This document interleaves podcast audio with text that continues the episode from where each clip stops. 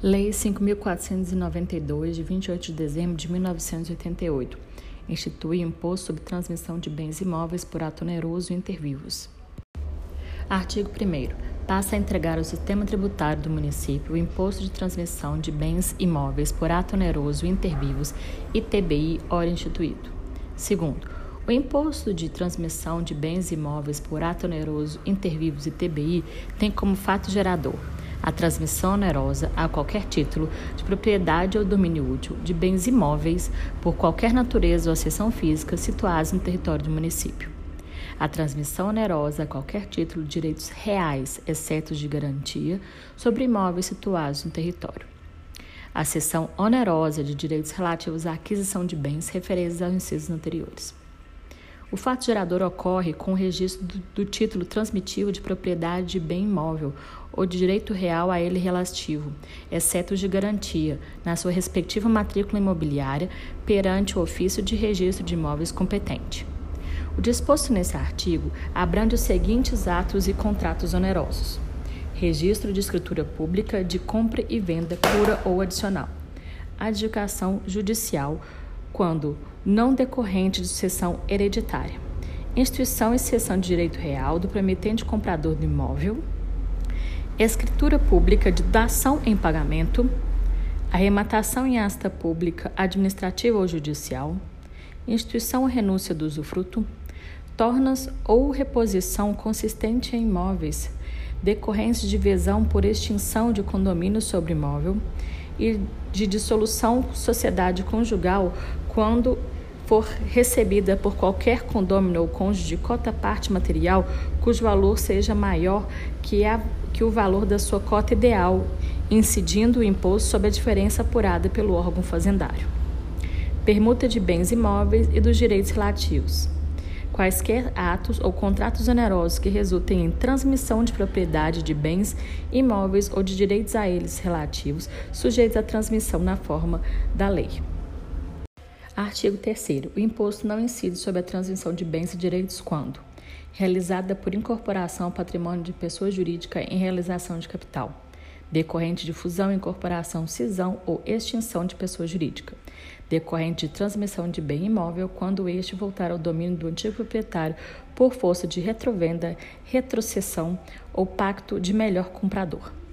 O disposto nesse artigo não se aplica quando a pessoa jurídica adquirente tiver como atividade preponderante a compra e venda de bens imóveis e seus direitos reais à locação de bens imóveis ou arrecadamento mercantil. Considere-se caracterizada a atividade preponderante quando mais de 50% da receita operacional da pessoa jurídica adquirente nos dois anos anteriores e nos dois anos subsequentes à aquisição decorrentes da transmissão mencionada. Se a pessoa jurídica adquirente iniciar suas atividades após a aquisição ou pelo menos dois anos antes dela, apurará-se a preponderância referida, levando-se em conta os três primeiros anos seguintes à aquisição. A inexistência de preponderância será demonstrada pelo interessado com base em escrituração contábil de suas receitas em livros revestidos de formalidades capazes de assegurar sua exatidão sem prejuízo de elementos auxiliares e complementares a critério do fisco municipal. Verificada a preponderância, tornará-se devido o imposto, nos termos da lei vigente, a data da aquisição sobre o valor do bem ou direito nesta data. Artigo 4 Ficam isentas do imposto as aquisições de imóveis vinculadas a programas habitacionais de caráter popular destinados à moradia de famílias de baixa renda que tenham participação ou assistência de entidades ou órgãos criados pelo poder público. Quinto, a base de cálculo do imposto é o valor dos bens ou direitos transmitidos ou cedidos no momento da transmissão ou cessão. O valor será determinado pela administração tributária através de avaliação com base nos elementos constantes do cadastro imobiliário ou valor declarado pelo sujeito passivo, se este for maior. O sujeito passivo fica obrigado a apresentar ao órgão fazendário declaração acerca dos bens ou direitos transmitidos ou cedidos na forma e prazos regulamentares. Na avaliação serão considerados, dentre outros, os seguintes elementos quanto ao imóvel: zoneamento urbano, características da região, do terreno e da construção, valores aferidos no mercado imobiliário e outros dados informativos tecnicamente reconhecidos. Nos casos a seguir especificados, a base de cálculo será Na transmissão de domínio útil, um terço. Na transmissão de domínio de direito, dois terços. Na instituição ou venda de direito real do usufruto ou uso ou habitação, inclusive a transferência onerosa ao, no proprietário, um terço do valor venal do imóvel. Na transmissão da nova propriedade, dois terços do valor verão do imóvel.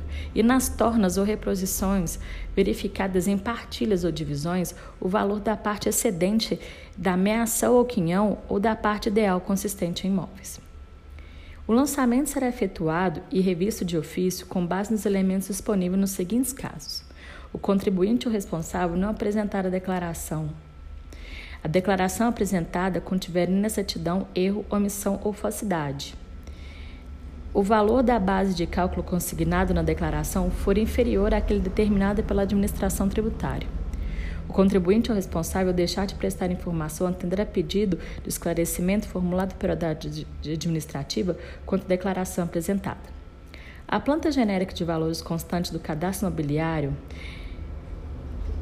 será publicada e estará disponível permanentemente para consulta no sítio eletrônico oficial da PBH, acompanhada da data da última atualização de valores. A atualização dos elementos, parâmetros e valores constantes do cadastro imobiliário será feita anualmente, devendo a planta genérica de valores atualizada ser publicada no Diário Oficial do município até o final do mês de janeiro de cada ano. Será encaminhado aos cartórios de registro de imóveis da comarca de BH até 30 dias da publicação o ofício informando a atualização dos valores constantes do cadastro imobiliário e sua disponibilização para consulta no sítio eletrônico oficial da PBH. Sexto, Contribuinte do imposto é o adquirente ou cessionário do bem ou direito na permuta e na permuta cada um dos permutados. Sétimo, respondem solidariamente pelo pagamento do imposto o transmitente, o cedente e os tabeliões, escrivães e demais serventuários de ofício relativamente aos atos por eles ou perante eles praticados em razão do ofício ou pelas omissões de que eles forem responsáveis. O imposto será pago antes do registro do título transmitivo de propriedade do imóvel ou do direito real a ele relativo, no ofício de registro de imóveis competente, mediante documento próprio previsto em regulamento a ser fornecido pelo órgão fazendário competente. Observados os seguintes prazos. Na transmissão ou sessão formalizada por instrumento público, o pagamento integral do imposto deverá prevalecer, preceder a lavratura do instrumento respectivo. Na transmissão sessão formalizada por instrumento particular, por instrumento particular de força de instrumento público, assim definidos em lei específica, ou decorrentes de ato ou decisão judicial, o pagamento integral do imposto deverá preceder a inscrição, transcrição ou averbação do instrumento respectivo no registro competente. Comprovado o desfazimento do negócio jurídico, que se constitui fato gerador por imposto, fica assegurado ao contribuinte a preferencial e atualizada restituição da quantia paga a título de adiantamento do imposto. 10. O pagamento será efetuado através de documento próprio, conforme expuser o regulamento. 11. Os escrivãos tabeliães oficiais de notas de registro de imóveis e de registro de títulos de documentos, quaisquer outros eventuais da Justiça e os agentes do Sistema Financeiro da Habitação SFH exigirão dos interessados a apresentação do documento original de pagamento do imposto ou certidão que o substitua, antes da lavratura ou registro de qualquer ato que resulte em transmissão, cessão de bens imóveis ou de direitos reais a eles relativos. 12. Os escrivães tabeliões oficiais de notas de registro de imóveis, de registro de títulos e documentos ficam obrigados a facilitar a fiscalização da fazenda. Em cartório, livros, registros e outros documentos a que fornecer, quando solicitados. 14. A pessoa física ou jurídica que não cumprir as obrigações acessórias previstas nessa lei sujeitará-se às seguintes penalidades: multa no valor de duas UFPBH por deixar de apresentar, no prazo e nas formas regulamentares, demonstrativo de inexistência de preponderância de atividade. Por deixar de apresentar no prazo e nas formas regulamentares declaração acerca dos bens ou direitos transmitidos ou cedidos. Multa no valor de 5 UFPH. Por deixar de prestar informações quando solicitados pelo fisco. Por embaraçar ou impedir a ação do fisco por deixar de exibir livros, documentos e outros elementos solicitados pelo fisco, por proceder ou apresentar ao fisco informações, declarações ou documentos inexatos e inverídicos. 15. Na transmissão em que figurarem como adquirentes ou cessionários pessoas imunes ou isentas, ou em caso de não incidência, a comprovação de pagamento do imposto será substituída por declaração expedida pela autoridade fiscal como dispuser regulamento. 16. Na aquisição de imóvel pronto para entrega futura em construção, a base de cálculo do imposto será o valor venal do imóvel como se tivesse pronto, apurado na forma prevista no artigo 5 no caso de aquisição de terreno ou sua fração ideal do imóvel constituído ou em construção, deverá o contribuinte comprovar que assumiu o ônus da construção por conta própria ou de terceiro, mediante apresentação dos seguintes documentos: contrato particular de promessa de compra e venda do terreno ou sua fração individual.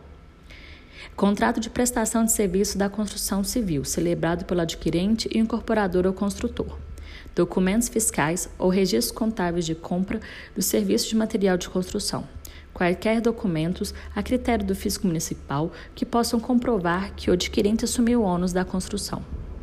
Na hipótese do parágrafo anterior, a base de cálculo do imposto será o valor venal do terreno mais o valor da construção, existente no momento em que o adquirente comprovar que assumiu o ônus.